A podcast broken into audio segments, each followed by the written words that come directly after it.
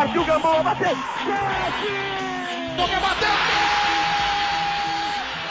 Mineiro bateu! Bateu! Bateu!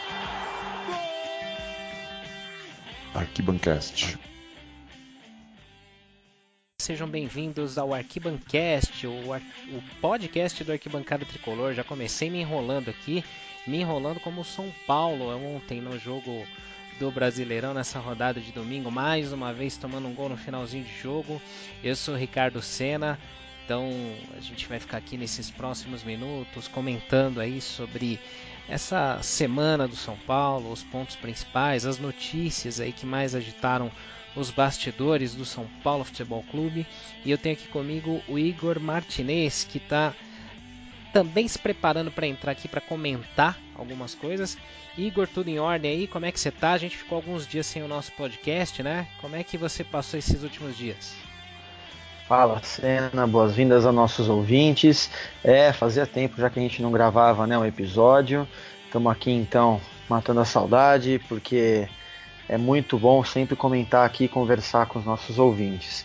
E é, é o que você falou, né? Estamos enrolados aí de tanta coisa, igual o São Paulo se enrolou no último jogo, né? Mais um resultado que fica aí com um gostinho de derrota. Infelizmente, né? Eu errei até o seu nome, Igor Martinez, né? Não, faz parte, faz parte. É o tempo de ausência aí que a gente teve e acaba. Mas faz, faz parte, não tem problema não. Não tem jeito. Mas é. vamos lá, vamos lá. A gente preparou alguns temas aqui para nossa pauta. A gente ficou algum tempo sem sem aparecer por conta de trabalho, correrias, né? Essa semana, nessa, nessa edição, o Mário Pravato também não vai poder participar conosco. Ele está aí de férias, curtindo seu iate em Mônaco, mas logo logo está de volta e já mandou aqui algumas sugestões de pauta também para a gente falar. Antes da gente começar, vou comentar bem brevemente aqui sobre o Clube AT, né, o nosso clube de vantagens aí, clube de assinantes do Arquibancada Tricolor todos os colaboradores do Arquibancada aí têm acesso a conteúdos exclusivos, vão também participar da Liga do Cartola e podem concorrer aí a alguns prêmios, né? O prêmio principal do Cartola até o momento é uma camisa oficial do São Paulo, né? Se der tudo certo, a camisa já da Adidas, camisa nova, né? E aí a gente vai ter esse sorteio e também durante a Copa do Mundo tem o Fantasy da Copa do Mundo. E uma novidade também, a gente anuncia aqui o nosso anunciante, primeira vez aí, a Urbano Alimentos. Então, é, dando uma força para nós aqui no Arquibancast e apoiando o trabalho do Arquibancada. Então, a Urbano que já patrocina, estampa a camisa do São Paulo aí, agora também uma parceira aí do Arquibancada Tricolor. Então, um grande abraço aí ao Paulo, toda a equipe da Urbano. E vamos lá, vamos lá começar a nossa pauta, né? Acho que o primeiro assunto de todos aí, Igor, não dá para fugir, é esse jogo sonolento que a gente teve ontem, domingo, no Maracanã, São Paulo e Fluminense, Fluminense e São Paulo 1 a 1 São Paulo com o jogo na mão, poderia ter ampliado, jogo com três bolas na trave, é, se a gente contar o mesmo lance lá do gol do São Paulo, mais duas, né? Então cinco bolas na trave. E a gente mais uma vez toma um gol nos minutos finais do jogo e entrega mais dois pontos. Igor, você assistiu o jogo, o que, que você pode destacar aí dessa partida?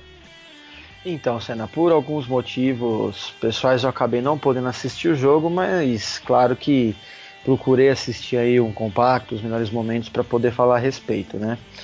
Uh, deu pelo que deu para ver o São Paulo jogou muito bem o primeiro tempo, né? Como sempre, a gente já tá virando até meio que que rotineiro a gente comentar isso, né? O primeiro jogo, aliás, o primeiro tempo do São Paulo sempre é bom e no segundo parece que alguma coisa muda a chavinha ali e o rendimento cai um pouquinho, né? Uh, como você disse, aí houveram várias bolas na trave, tanto de um lado quanto do outro. A mais espetacular, por sinal, ali, aquela bola do Léo, né, do Fluminense, que chutou de longe de primeira. E a bola ali é na, na forquilha do gol ali, né? Seria impossível o Sidão pegar aquela bola, mas por sorte ela acabou ficando só na trave mesmo. Uh, bom, o gol do São Paulo é meio que uma mescla né, de, de, de, de, pensamentos ali. Né? Tem muita gente hoje criticando aí o Militão por conta da, da, assim, da suposta não renovação dele, e o cara vai lá e joga até que bem, não, não demonstra corpo mole e fez até o gol, né? Então a gente fica naquela dúvida, né? Será que vai acontecer mesmo essa não renovação? Ou vai, enfim. E no gol do, do Fluminense a gente teve ali uma, um pouco de infelicidade, porque, poxa, o Pedro cabeceou a bola de um jeito que, na minha opinião, não tinha muito que, que fazer o Sidão, né? É aquela bola que sobe, cai bem ali no canto do gol, onde o goleiro está muito longe para poder alcançar. E aí vai ficar aquela repercussão a respeito da falta ou não em cima do Arboleda. Na minha opinião, não foi falta, eu achei. Achei já que ele já pulou ali é, com os braços abertos, gritando, esbravejando, meio que querendo cavar uma falta. Teve também aquele lance do, do pênalti ou não, né? Que foi no Arboleda, que eu também, aliás, é, na mão do Arboleda, né? Que eu acho que não foi também. A bola estava nas costas do Arboleda, ali no braço que estava nas costas, não tinha muito o que ele fazer e o árbitro, na minha opinião, acertou. Então, assim, é, ao mesmo tempo que eu ouço muita gente falando mal aí, que o São Paulo não jogou bem, que é mais do mesmo, que o Aguirre é um bunda mole porque é, colocou Edmar em campo no lugar do Lisieiro. Eu acho que tem, também tem gente até que comenta comigo que o São Paulo até que está progredindo legal, está tendo um desempenho legal é, tendo maior é, opções de ataque, né? Então está mudando um pouco aquela questão de sempre atacar do mesmo jeito, ser um time muito previsível. Eu acho que é uma questão da gente dar tempo ao tempo mesmo. É claro que quanto mais tempo a gente dá, mais longe a gente fica de algum objetivo, mas é, eu acho que o São Paulo tem plenas condições aí de alcançar boas, boas expectativas para esse ano. É verdade, acho que assim, se a gente analisar friamente, né, lógico que não dá para cobrar isso do torcedor são paulino. A gente está bem pé da vida, impaciente, é, por mais que seja uma comissão técnica nova, até parte da diretoria nova e não pode ser responsabilizada por esses 10 anos aí de insucessos, é difícil, né? A gente cobrar alguma racionalidade ou paciência do torcedor, não dá. Mas eu também concordo que assim, comparado ao time do Dorival, o São Paulo melhorou. Ainda é pouco, ainda falta muita coisa, mas também a gente tem que ver que é começo de trabalho ainda. Então não dá para exigir ainda no meio de um campeonato brasileiro que a gente já tenha resultados rápidos. O próprio o próprio Aguirre chegou há pouco tempo, vai desenvolver o time durante o brasileiro, que é um campeonato bem difícil, um campeonato bem complicado, né? E a gente espera aí que ele consiga melhorar algumas coisas. Na defesa já melhorou. O São Paulo ainda toma gols ainda por falhas individuais ou então erros de arbitragem, né? Eu não vou entrar no mérito desse lance de ontem.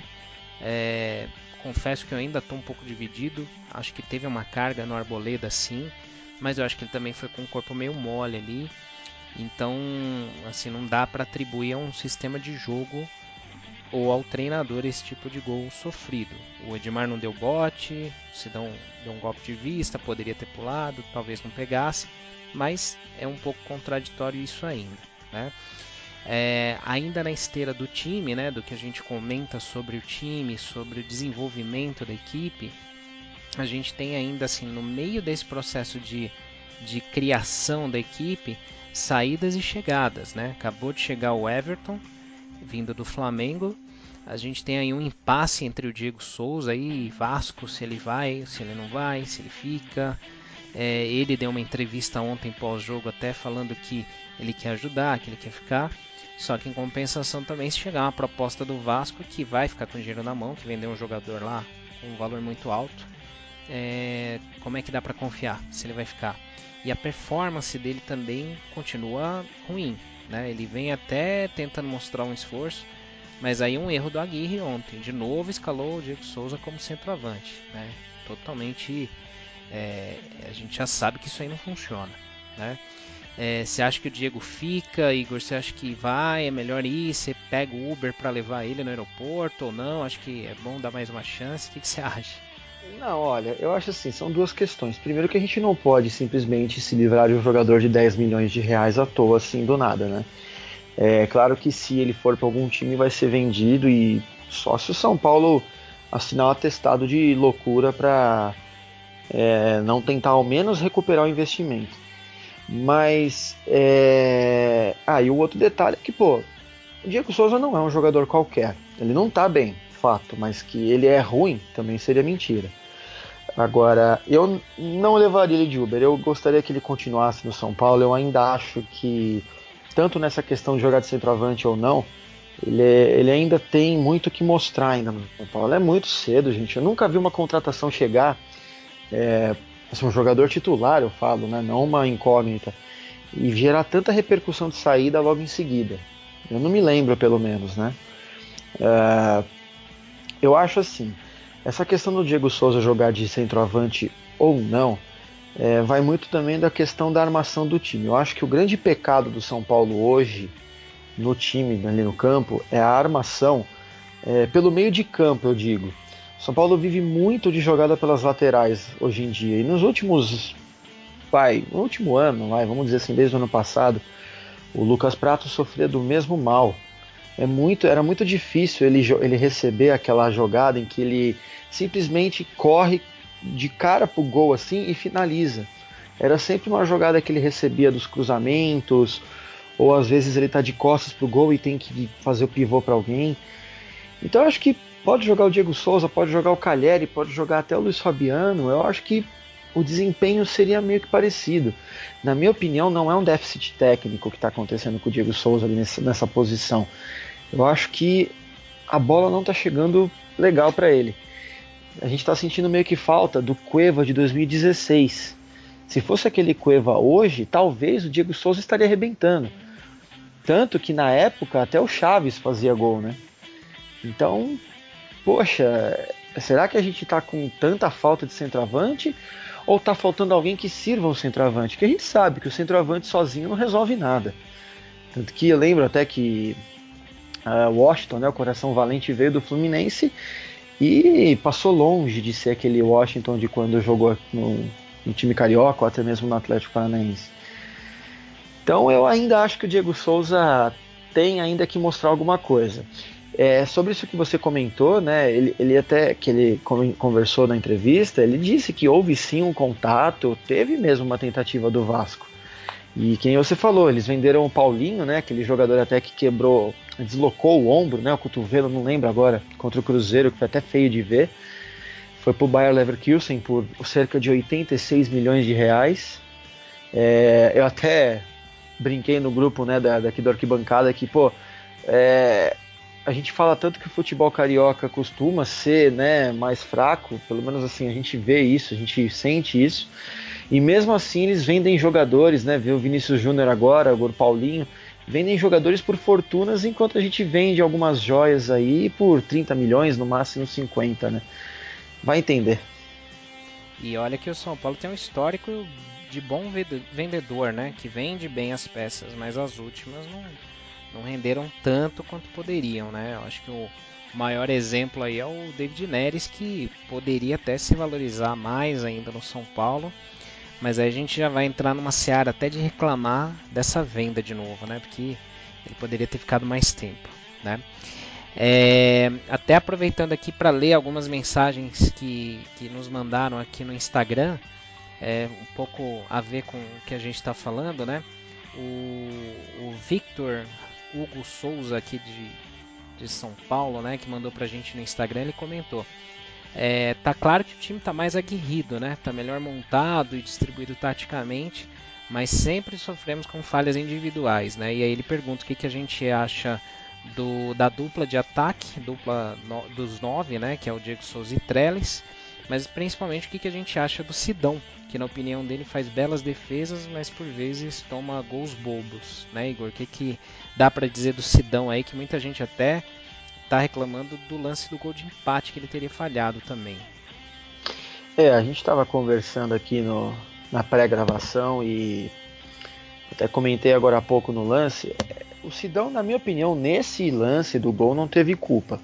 Como eu disse, eu não pude ver o jogo, então eu não sei se ele teve alguma falha de novo aí de saída de bola com os pés ou algo parecido mas é, é, eu acho que o Sidão ele ainda não conseguiu assim dar aquela cara de goleiro titular do São Paulo Futebol Clube, sabe? Parece que ainda falta um pouco de, de, de bala, sabe? Um pouco de, de. Como é que eu posso dizer? Aquela confiança que ele pode passar para o time. É, então eu ainda acho que o São Paulo não conseguiu achar um substituto próximo ou ideal que o Ceni precisava ter. Talvez a, a grande perda aí foi o Renan Ribeiro, que está tá até indo para o Benfica, talvez aí. Mas hoje o Sidão, para mim, não teve culpa no último lance. Eu não posso até, aliás, no último lance do último jogo, né? É, mas eu ainda acho que a gente precisa de um goleiro mais experiente. É verdade, é verdade. Ainda a gente ainda não sente essa confiança, principalmente quando tem bola recuada, reposição de jogadas com os pés, que era uma das características pelas quais o Sidão teria vindo para o São Paulo, né, por indicação. E outro nome aqui que vem chovendo bastante nas nossas mensagens é o do Marcos Guilherme. Né? Até no nosso Twitter, o jo Josi Silva, ele até comenta e, se ele, ele quer saber da nossa opinião no caso do Marcos Guilherme, se o Everton já foi contratado pensando na saída dele, né? E o que, que a gente acha do jogador. E fica a pergunta, né? Você acha que o São Paulo deveria pagar essa, esse valor para manter o Marcos Guilherme? O valor é de 12 milhões né, de reais, Igor? É, eu até fiz uma matéria pro, pro site, né? A coluna que eu postei, né? Por que não pagar por Marcos Guilherme, né? Até fazendo um resuminho rápido, ali eu comentei assim: Poxa, a gente já gastou 10 milhões no Diego Souza, que não tá virando nada até agora, como a gente já sabe. Gastamos 6 milhões no Trellis. É, eu nem comentei do Everton na matéria porque, poxa, citar o Everton agora seria só por causa das cifras, porque do desempenho a gente não tem como saber ainda. E o Jean, para mim, é o Jean foi uma contratação para o futuro, não vai ser para jogar agora. Colocar ele agora já nessa pilha que está sendo, vai queimar mais um goleiro, mais um jogador. Uh, é assim, se eu tivesse, se o São Paulo tivesse 12 milhões ali para pagar pelo Marcos Guilherme, eu pagaria. Por quê? É um jogador que, pro estilo do São Paulo, do estilo tático do São Paulo, que nem a gente fala, o São Paulo hoje está vivendo muito na base do cruzamento. Se está sendo uma das poucas coisas que o São Paulo está acertando no ataque, eu acho que perder o Marcos Guilherme seria muito prejudicial para o time. E querendo ou não, ele é um jogador jovem que se o time começa a melhorar com ele ali no time, ele se valorizaria. Eu até comentei. É, 50%, porque assim, tem um detalhe, você falou que é 12 milhões de reais por 50% dele, não é o passe total dele. Então, assim, é, de repente você ter um cara desse, mesmo que seja por 50%, mas que você consiga montar um time vitorioso, ele se valoriza mais do que um jogador que você tem 100% em um time perdedor, na minha opinião. Então, de repente, compensaria. É aquela coisa. De repente, manda um cara pro Atlético para tentar bater do valor, manda um jogador aí que não tá, né, é, sendo muito usado, mas que é bem visado no mercado. Eu acho até que o Hudson está fazendo hora extra no São Paulo, porque toda hora é citado como moeda de troca para algum time. Uh, então, o São Paulo tem que, é aquela coisa, ele já tem que trabalhar o, a diretoria, né? Eles que são aí experientes no assunto de negociações, é uma melhor saída de repente. Mas eu acho que o São Paulo vai perder muito se não, não é atrás do Marcos Guilherme. É, e talvez nem tão experientes, né? Porque a gente está vendo cada besteira em negociações aí ultimamente que tá complicado, né? A gente achar que a coisa está sendo feita de forma é, bem efetiva, embora tenham vindo alguns jogadores bons também, né? É, eu acho, assim, o São Paulo, eles estão errando nos alvos, eu diria, né? Mas, assim, querendo ou não, poxa, quantas vezes o São Paulo não tentou trazer o Diego Souza e agora conseguiu? Tudo bem, ah, agora ele veio do esporte Recife e tal mas não deixa de ser uma nego a negociação quando, quando foi ali concretizada, poxa, foi muito bem vista, né? O que com o que acontece depois não é culpa da diretoria já, é aquela coisa na hora a gente é, acertou a mão ali, pô, legal, contratou Diego Souza, aí hoje que não tá jogando nada a gente vai culpar a diretoria, é meio complicado. Teve o Nenê, teve o Anderson Martins também, que é um baita zagueirão, mas vive também no departamento médico, parece até cobaia do fisioterapeuta já. Mas eu acho que assim, acho que em termos de negociação, de trâmite, de conversa, eu acho que o Raí tem mandado bem, sim. É, no geral sim. Eu, eu questiono particularmente a chegada do Trellis, ainda nos moldes que isso foi feito, e do Jean também, eu acho que não, não, não foi necessário. Eu acho que se você vai investir, traz um goleiro para ser titular, para chegar jogando, né? Não para investir para o futuro. Acho que aí eu, eu imagino, na minha visão, que o São Paulo investiu errado, né? E, e ainda falando sobre negociações, né? Um fato que vem tirando o sono aí de muita gente, especialmente no clube também, são as renovações. Ao passo que a gente teve uma boa notícia da renovação do Lisieiro, que, que fechou aí um, um, novo contrato com São Paulo, teve um aumento de salário. É, já alguns canais chegaram até divulgar que o Lucas Perry, o goleiro, também renovou, mas a gente não viu isso ainda oficialmente. A gente tem aí o Elinho, que estava na copinha, né, e que ainda não, não, não foi concretizada a sua renovação, e principalmente o Militão. Militão que a gente chegou a entrevistar no ano passado na arquibancada. Ele falou que ele tinha o desejo de, de ficar no São Paulo, de continuar, mas o empresário do Militão tem um grupo de, de pessoas ali, mas um dos empresários dele é o Juliano Bertolucci, que é aquele empresário que envenenou o Oscar, aquele meia lá que foi pro Inter, depois pro Chelsea, jogou Copa do Mundo e que muita gente ficou bem pé da vida com o jogador, né, pela saída dele.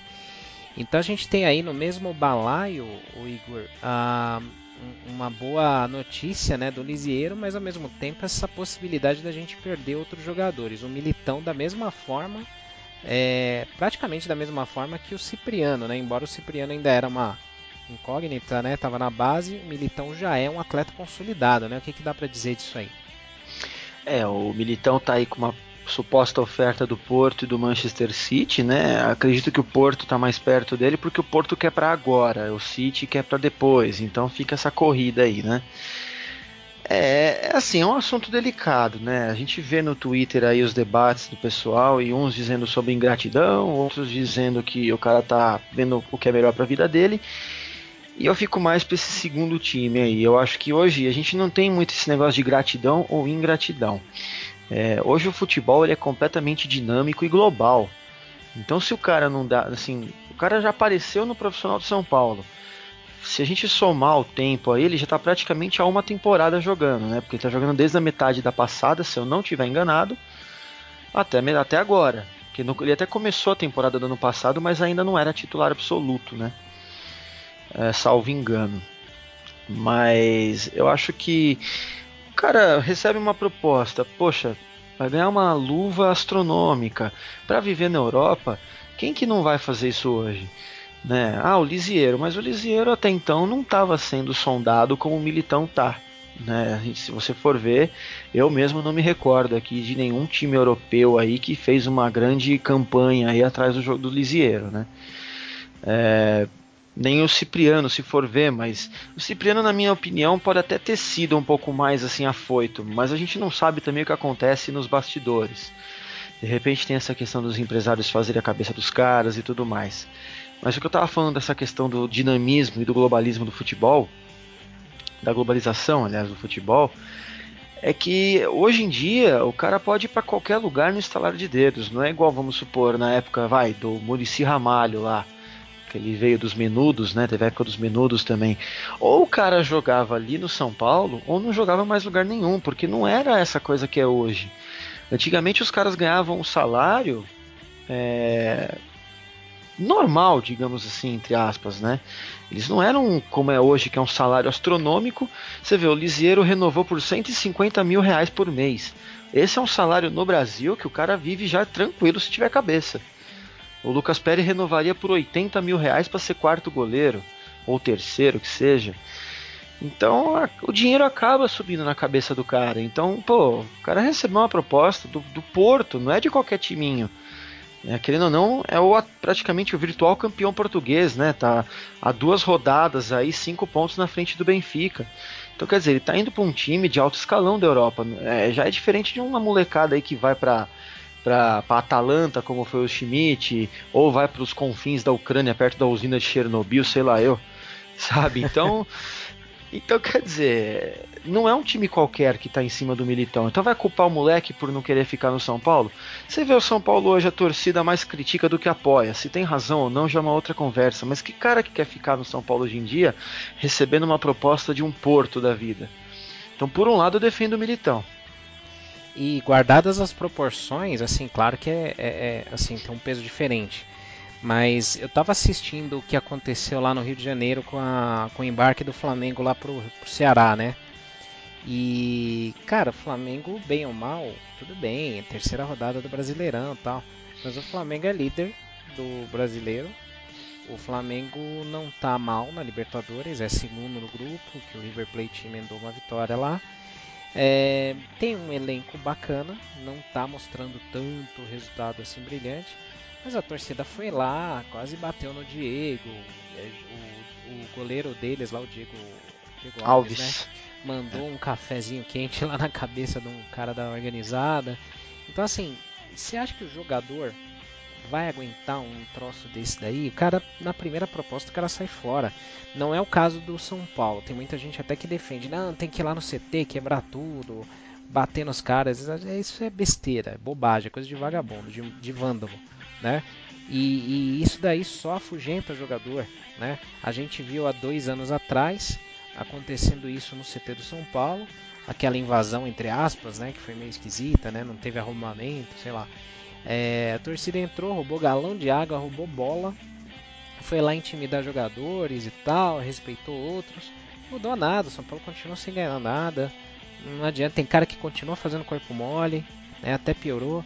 Então, assim, não é isso que resolve, né?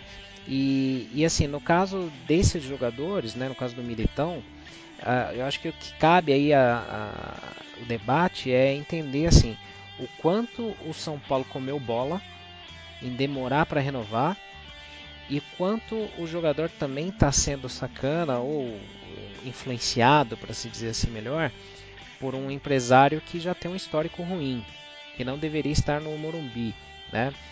É, e aí a gente tem essa, esse cenário, né? Essa situação toda, né, Igor? É, e o Raí até deu uma entrevista recente e acabou comentando no assunto. É, em propostas não faltaram para o Militão. Tem que ver desde quando se arrasta essa dificuldade da negociação, se era já da época da base, se foi só agora. É, é, é, por isso que eu falei que é um assunto delicado. E meio que remete a uma somatória de assuntos, né? Que nem eu comentei agora há pouco dessa dinâmica e globalização do mundo, do futebol. E aquilo que o, um, alguns arquibancasts atrás a gente falou do, daquela entrevista do Luxemburgo no Bola da Vez. Que, que, que, acontece? Vamos supor que aí e soma também o assunto que você falou da invasão de CT. Você imagina hoje um jogador tá ali, se o técnico xinga ele ou pressiona ele de uma forma diferente, ele liga para o empresário, o empresário vai lá e muda ele de time. Às vezes até com aumento salarial, porque geralmente é assim que acontece. Se a torcida xinga o cara, o cara se ofende, ele começa a mandar indiretinha no, na, na rede social dele. O empresário vai lá também, já começa a fazer sondagem aí para alguns clubes, aí começam a surgir as propostas e aí acaba saindo. Ou se a torcida vai lá e bate no cara, o cara vai lá e sai do time também. Então, Hoje, é, o cara não, não, existe mais amor à camisa, assim. Pode até acontecer, que nem o Marcos Guilherme falou da que está realizando um sonho por jogar no time de coração. Tem a questão também, parece que o Nenê também falou que é São Paulino, o Valdívia. Mas, gente, isso vai até, só, até um certo ponto só. A partir do momento que o cara tá vendo ali a integridade dele, a carreira dele e a integridade até da família dele sendo ali ameaçada, ele vai jogar em outro lugar, ele vai fazer a vida dele. Então não tem mais isso. O futebol hoje, é, eu até tô. Até uma, uma, menção rápida, não é uma propaganda, pelo amor de Deus, mas até indico para quem quiser. Eu estou fazendo um curso de gestão técnica na Universidade do Futebol e um dos, um dos assuntos numa aula foi isso. Que o, os times de futebol hoje eles precisam pensar mais como uma empresa do que como uma instituição que você que se guia por emoção. Porque hoje isso está ficando cada vez mais supérfluo, sabe? É, é muito mais dinheiro do que coração. Então o jogador hoje é muito movido por isso. Então a torcida ir lá e agredir não vai adiantar nada. Tanto que você falou dessa invasão do Flamengo aí no aeroporto, bate, quase bateu um monte de jogador aí. Aí ontem o Diego vai lá, faz o gol, e cai no braço do, nos braços da torcida lá no estádio. Então, quer dizer, de um dia para o outro, a, a coisa muda. É muito complicado. É, é bem isso. É quarta e domingo, né? Ganhou é uma maravilha, perdeu é um lixo, não presta. A gente até brincou, postou na arquibancada esse fim de semana, esse domingo, é, alguns, algumas mensagens que a gente recebe, né? Teve um cara que estava exaltado falando que a culpa era nossa, porque a gente fica postando foto do Morumbi na hora de dar bom dia, né? E então, poxa, a gente aqui preocupado com o eco, preocupado com um monte de coisa, a gestão, a administração, a culpa era nossa, pô. Era só a gente fechar a arquibancada que tá tudo certo. Não, Mas... é, o povo confunde, acha que a gente tem influência direta lá dentro, que a gente vive nos bastidores. Eu nunca fui para dentro ali do clube, sabe? Eu só fui na arquibancada do estádio e olha lá. Eu vou então, pedir um assim... minuto só, o, o, Igor, que o Aguirre tá me ligando aqui, peraí. Ah, peraí, então vai. é fogo, viu? É bem assim, mas é bem assim mesmo. O povo acha que a gente tem. Então, assim, a gente tá deixando claro, a gente não tem é, influência direta de forma alguma no clube. Então, para quem ainda acha isso, é, perde um pouco esse pensamento, porque não tem muito disso, não.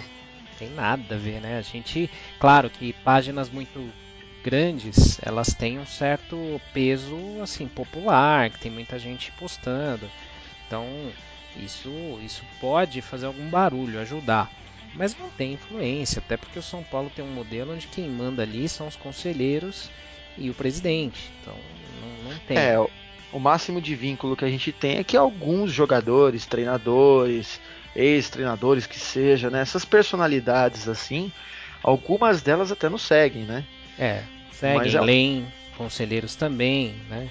É, no máximo isso. Agora, falar que nós temos um poder de decisão, gente, absolutamente ah. impossível. Você sabe, assim, a, a, torcida ela tem peso, assim, de, de direcionar, de, de, dizer, de dar a sua voz, dar a sua opinião, né? E eu acho sim, por exemplo, esse caso do Diego Souza indo pro Vasco, eu acho que é um exemplo onde, assim, a, a coisa estava muito bem encaminhada, num modelo muito ruim para o São Paulo, e eu acho que o barulho da torcida de alguma forma influenciou sim, né? Agora não é um poder de decisão. Se o cara quiser, o cara que estiver comandando São Paulo, quiser fazer alguma coisa muito errada, ele vai fazer, independente da torcida chiar ou não. Né? Então, se ele não tiver, é, se ele não se importar com o que a torcida fala, ele faz à vontade. Não é tem lógico. muito o que fazer. Até pegando um gancho e talvez entrando num outro assunto, essa questão de torcida, né? surgiram boatos aí de que o São Paulo está sondando o Patrick, né, o lateral direito do Atlético Mineiro. Exato. E a torcida do Atlético começou a festejar esse fato. E aí os nossos torcedores, né, principalmente os pseudo-jornalistas, né, que a gente tem, e tem bastante por sinal, alguns comentam, pô, será que a diretoria não tá vendo a besteira que tá fazendo? tá contratando um jogador que a torcida dos caras tá fazendo a festa porque tá indo embora. Então, assim, gente, não vamos colocar a carroça na frente dos bois, como a gente diz aqui no interior, né? É... Eu, eu tenho quase certeza de que o São Paulo vai sim ver esse tipo de repercussão, não necessariamente para não contratar, mas para avaliar melhor. E às vezes avaliando melhor e insiste em contratar, não é uma garantia de que o cara vai dar errado aqui. Né? Uh, é, é, o que eu falo, é, o futebol ele é muito imprevisível. A gente já contratou jogador que estourou em um time chega aqui e não faz nada. E não agora, não. Antes mesmo da gente ser aí tricampeão do mundo, a gente teve o Ricardinho aqui, né, do Corinthians, pra cá, e não fez grande coisa aqui, para não dizer nada. É verdade. É então, verdade. Então, quer, então, quer dizer, é, vai falar que Patrick Vinha é ruim, vai ser é o Edmar do Atlético Mineiro é, assim, o Redimar talvez foi um cara que nem no Cruzeiro estava fazendo grande coisa, mas cá entre nós, o São Paulo pagou uma micharia para um cara que quebra um galho quando precisa de um lateral esquerdo reserva. Quando o Reinaldo se machuca, o Júnior Tavares, né, até tá indo embora aí pro Rennes fazer uma, um período de teste lá. Então, quer dizer, é um cara que tá ali. É barato. E o Patrick, acredito eu, que se vier não vai ser grande coisa. É, foi até uma mensagem, uma pergunta do Bruno Oliveira no nosso Facebook aqui, se era verdade essa história do Patrick, né? E ele até fala, pelo amor de Deus, fala que é mentira, por favor, né? Então, assim, a, a repercussão não tem sido boa, né? A galera não está muito feliz. E ainda falando sobre essas idas e vindas, essas possibilidades de chegada e tal, tem um cara que chegou, não estreou ainda, mas essa semana saiu a notícia que o condicionamento físico desse jogador já está próximo do, do, do, final de preparação e o Gonçalo Carneiro, aí o atacante, ele pode estrear antes da Copa. O São Paulo ainda faz mais, acho que mais nove jogos, né? Oito, oito ou nove jogos antes da Copa e pelo Brasileiro e ele estrearia antes desse período aí, durante este período, né? É, eu vou já deixar minha opinião antes de passar a bola para você, Igor. Eu acho que assim, se o Gonçalo Carneiro souber andar, correr e ter, tiver um domínio de bola, eu acho que ele vai ser muito útil já. Porque eu acho o seguinte, a gente com o Diego Souza realmente não dá, não tem condição, ele é muito pesado, tá fora de forma, não é a dele. O Trellis é um cara esforçadíssimo, a postura dele assim, putz, é, é muito louvável, mas em termos de qualidade também não dá. Então que venha o Carneiro e tomara que seja um reforço aí bom, né? É, vou meio disso que você falou, Cid. Se for um cara que consegue cruzar, correr cabecear, resolver a parada sozinho, é óbvio que venha, né? Que resolva. É, então, assim, até uma fala né, da, da, do pessoal do Departamento Médico de São Paulo é que eles se surpreenderam com a recuperação do Gonzalo Carneiro, né? A previsão dele era de que ele retornasse só após a Copa e já está conseguindo até é, colocar a pulga atrás da orelha do Aguirre, né? Lembrando que o São Paulo jogou até agora, nós jogamos, terminamos né, a terceira rodada do campeonato. Tem um jogo hoje, se eu não me engano, né, entre o América Mineiro e, e mais alguém que eu não me lembro agora. Uh, e as, a Copa do Mundo ela começa após a 12 segunda rodada do campeonato. Então, se eu não me engano, faltam aí oito partidas. E então assim, é um, pelo que eu ouvi falar, até porque eu só me baseio no que eu ouvi falar de fato, eu não vi ele jogando no defensor, não é um campeonato pelo qual eu tenho um grande apreço, não sigo muito. Ele é um jogador bastante alto, né? 1,94m, se eu não me engano, e é canhoto. Diz que ele, apesar da altura, ele é muito ágil, o que é louvável, se for ver. Então é assim, eu não vou ficar, não vou mentir, não vou ser hipócrita aqui de ficar inventando muita coisa do Carneiro porque eu não conheço. É, eu me assim, eu apelo muito para por ser indicação do Lugano, que é um cara que a gente tem aí uma confiança enorme, então se é uma indicação do Lugano, que venha, né? É a joia do Uruguai dos últimos anos, pelo que estão falando. É, oremos, vamos torcer aí, né? Só complementando aí, o América joga contra o Vitória hoje, encerrando a terceira rodada do Brasileirão, né? E, poxa, tomara mesmo, a gente está aqui muito na torcida para que o Gonçalo Carneiro aí seja uma boa opção aí no ataque do São Paulo. É, antes da gente mudar de assunto aqui, também já indo para nossa quase reta final dessa edição do Arquibancast, falando aqui novamente sobre um assunto que muita gente pergunta a gente bastante nas redes sociais, nos nossos canais. Todo mundo fala muito da Adidas, né? Pô, quando é que vai ser e tal, quando é que vai acontecer? É... A gente já divulgou no, no, na outra edição do Arquibancast uma data provável da estreia dos novos uniformes. o São Paulo jogaria dia 18 de julho contra o Flamengo no Rio de Janeiro o Flamengo também tem os uniformes fabricados pela Adidas e seria a data de estreia do novo kit, né, dos, dos novos uniformes. O que saiu nesses últimos dias é que a, o novo modelo já foi definido, ainda não temos imagens, isso não foi vazado ainda, não foi divulgado. E o clube já está fechando os últimos detalhes da festa de lançamento. Né? Se der tudo certo, a gente vai cobrir também, trazer para vocês aí essas informações. O contrato com a Adidas passa a valer em julho mesmo, né? Depois que termina agora da Under Armour, no fim de junho. E até o Luiz Fiorese, o diretor de marketing do São Paulo, esteve em Buenos Aires lá para ver como que funciona a parceria da Adidas com o River Plate. River Plate acho que é o segundo time com a parceria mais longa da Adidas na história, né, da Adidas. O primeiro é o Bayern de Munique.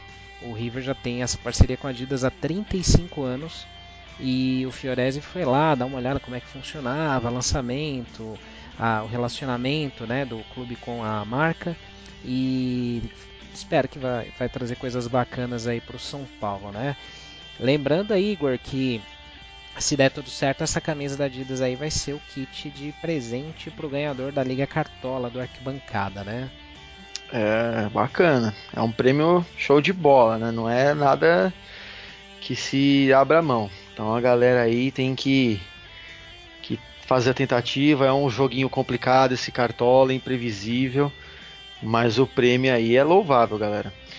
Bom, sobre a, essa, essa questão do uniforme, é, essa data de estreia, né, essa provável data de estreia, é a primeira partida logo após a Copa do Mundo. Né? A Copa do Mundo tem a final programada para o meio-dia do dia 15 de julho. Então, logo em seguida, já é o jogo entre Flamengo e São Paulo.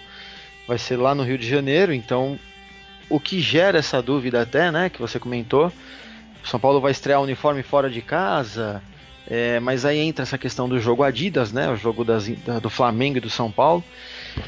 Então, que fica aí registrado pro pessoal é a primeira, primeira rodada logo após o término da Copa do Mundo. Exatamente, bem lembrado. Créditos da notícia, a primeira pessoa que postou foi a Aline Fanelli, né? E, e aí na esteira desse assunto, né, um, um, outro tema que o pessoal fala muito, né, nesses últimos tempos aí, sobre o Morumbi, reforma, poxa, e aí como é que é? O Daniel Perrone tinha postado uma coluna, né, um abraço aí pro Perrone, é, falando sobre uma reforma que o São Paulo planeja fazer no Morumbi.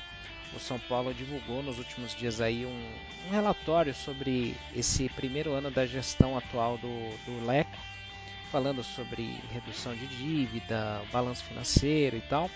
E nisso a, o São Paulo apresentou alguns planos de modernização do Morumbi.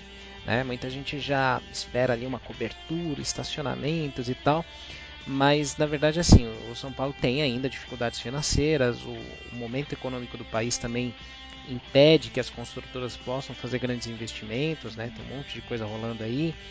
Então, o primeiro passo aí que deve acontecer é a troca dos refletores, que estão falando aí que São Paulo já, já, já tem essa, essa reforma em mente, e a instalação de dois telões no Morumbi. É, essas, essas melhorias ali eh, saíram né, num, num, trecho de um relatório que foi divulgado aí pelo São Paulo, e a promessa a princípio é até o fim de 2018 trocar todos os refletores né, por um, um novo modelo de LED que economiza mais, né, e tal, vai ter um modelo até autossustentável no Morumbi para economizar mais energia. E a instalação dos telões ainda está em fase de estudos, né?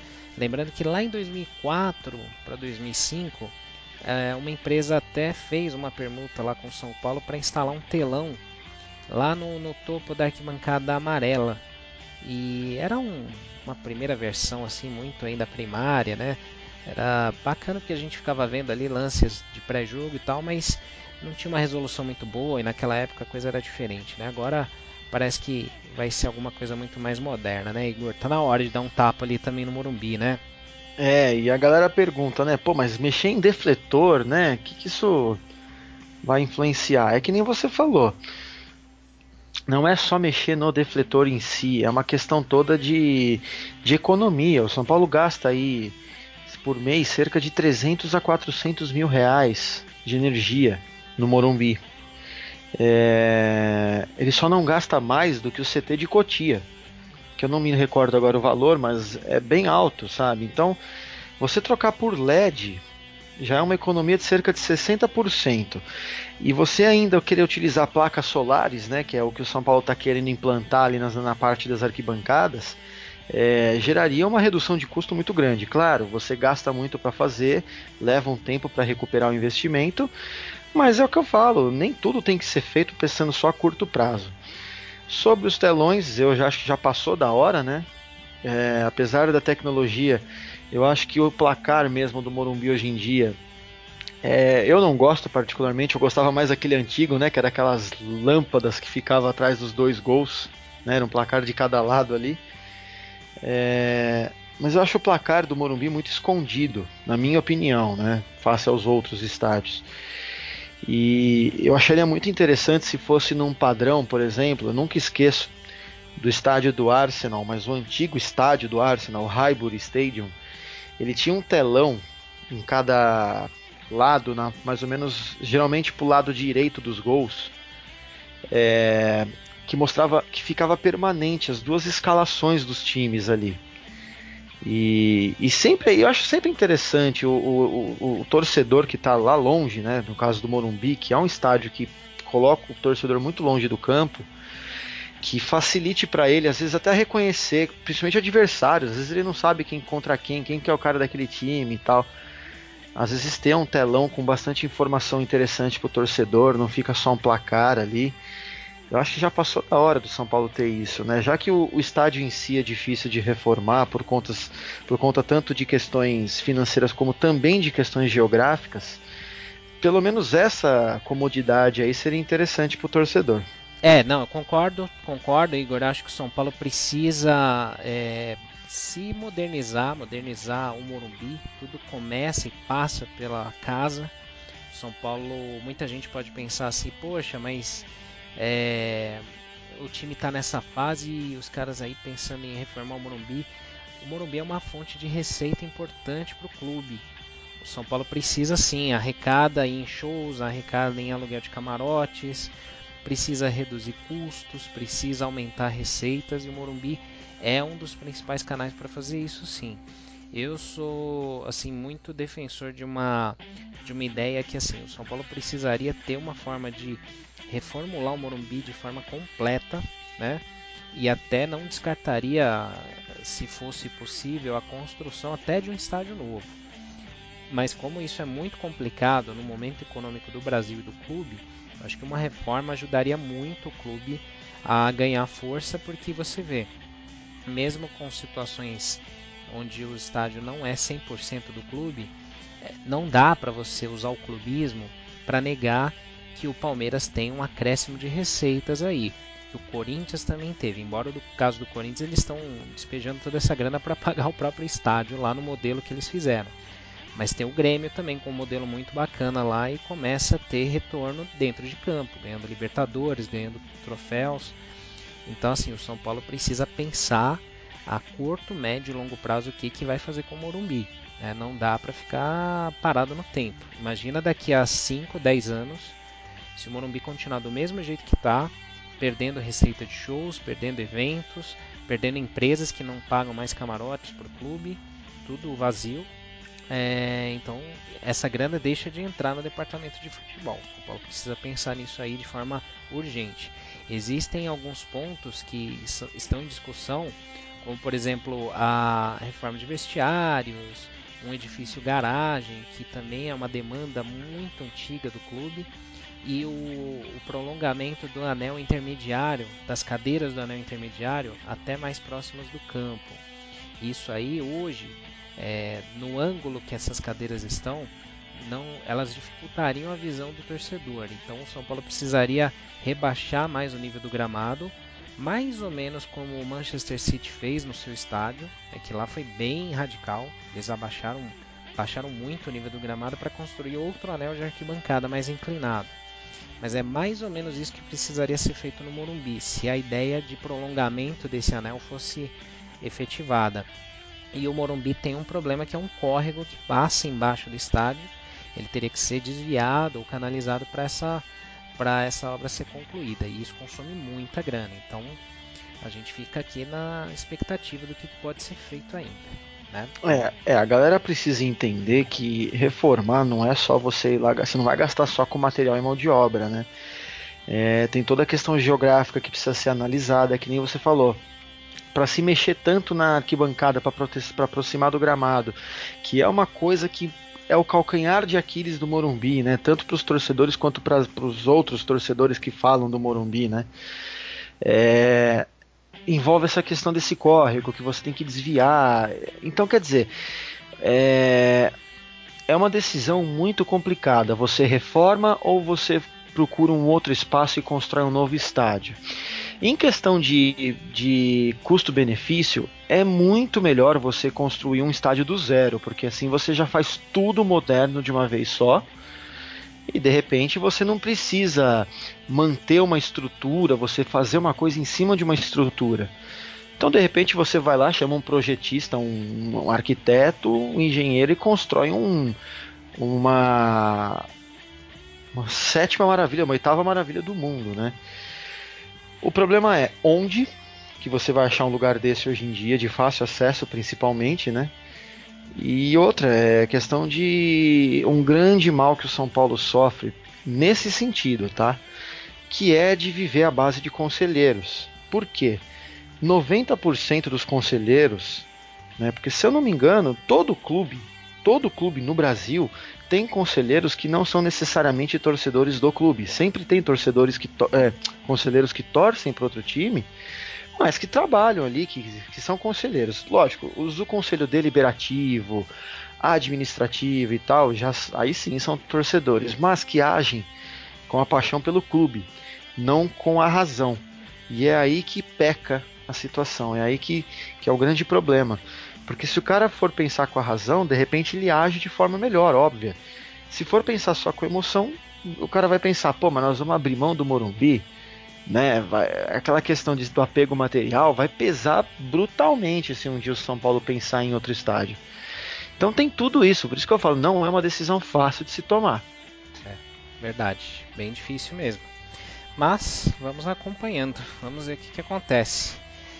Bom, chegamos aí ao, ao, aos minutos finais. Só lembrando aqui que os torcedores que quiserem comprar ingressos para o próximo jogo de São Paulo, nesse sábado, dia 5 às 19 horas, no Morumbi, São Paulo e Atlético Mineiro, já vão ter os ingressos à disposição a partir desta quarta-feira, feriado. Opa, desta terça-feira, feriado, dia 1 Então, a partir das 10 da manhã, a venda é liberada para todos os torcedores e a gente tem uma redução nos valores, né? Só para dizer bem rapidamente, arquibancada amarela 20 reais, meia entrada 10, arquibancada azul e vermelha 30 reais, meia entrada 15, cadeiras superiores a 50, especial 80, cativa a 30, Morumbi Premium 140 e assim por diante. Setor térreo, cadeiras a 50 e o setor de, de portadores de deficiência lá tem, tem também o esquema de acho que 20 reais, se eu não estou enganado, tá? É, isso foi uma política de redução da diretoria também, por pedido da torcida, que nada mais justo, né? a torcida que abraçou o time no ano passado, é, precisaria ter essa, esse reconhecimento e até para todo mundo poder voltar para o Morumbi. Em julho, se der tudo certo, na previsão do governo de São Paulo, a gente vai ter a estação Morumbi pronta lá do metrô, linha amarela, linha 4, perto do estádio, então já é uma ajuda para a gente poder ter mais público. E próximo aqui das nossas mensagens finais, só mais um agradecimento antes de passar pro pro Igor deixar sua mensagem final.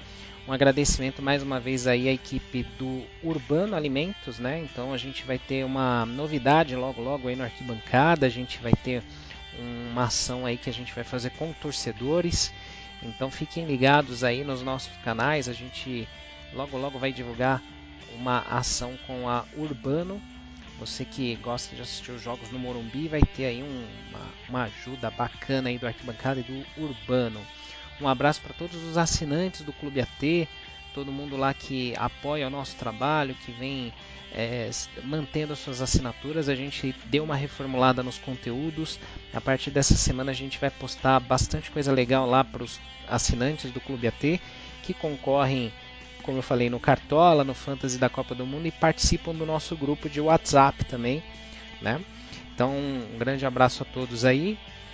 Igor, suas mensagens finais aí dessa edição do Arquibancast aí para a gente partir para esse próximo jogo aí de sabadão contra o Atlético Mineiro. Bom, em primeiro lugar eu queria também deixar aqui meu agradecimento ao Paulo e todo o pessoal da Urbana aí pela parceria. Uh, agradecer mais uma vez aí a todos os nossos ouvintes pela, pela atenção, pela companhia, pelas perguntas é sempre muito importante ressaltar a, o quão é interessante que todos vocês trabalhem conosco aqui, né? Mandando perguntas, participando junto com a gente. Mais uma vez, Senna, muito obrigado aí pela oportunidade Realmente é um prazer muito grande, é muito legal fazer isso aqui com vocês. É, queria mandar um abraço pro Mário, que acabou de me mandar uma foto no WhatsApp aqui dele no iate dele lá na curva da piscina em Mônaco. Filho da mãe que tá louquinho para assistir a corrida, mas vai ter que voltar para cá porque vai ter edição de podcast pra caramba pra gente gravar antes da corrida, né? Mas é isso aí. Então, mais uma vez, obrigado a todo mundo aí. Espero que o Mário esteja de volta aí conosco na próxima semana.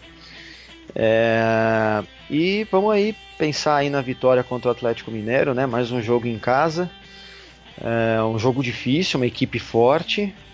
Mas eu acredito que dessa vez a, o Morumbi vai ser palco de um jogo num dia e num horário mais tranquilo, né? Não numa segunda-feira à noite, né? Como a gente está gravando esse podcast aqui, mas é costumeiro já. Então, mais uma vez, galera, obrigado aí por tudo. Um grande abraço a todos. Isso aí, valeu, Igor. E aí, vocês também que estão ouvindo aí de manhã, de tarde, de noite, no trânsito, onde quer que vocês estejam aí, nosso muito obrigado aí pelo apoio ao nosso trabalho. Logo, logo o Arquibancada completa 10 anos. A gente vai anunciar também um evento bem bacana aí que a gente está acertando. Então fiquem ligados. Mais uma vez, grande abraço, saudações tricolores. Logo, logo a gente está de volta com a nova edição do Arquibancast, podcast do Arquibancada Tricolor. Valeu, galera. Um abraço.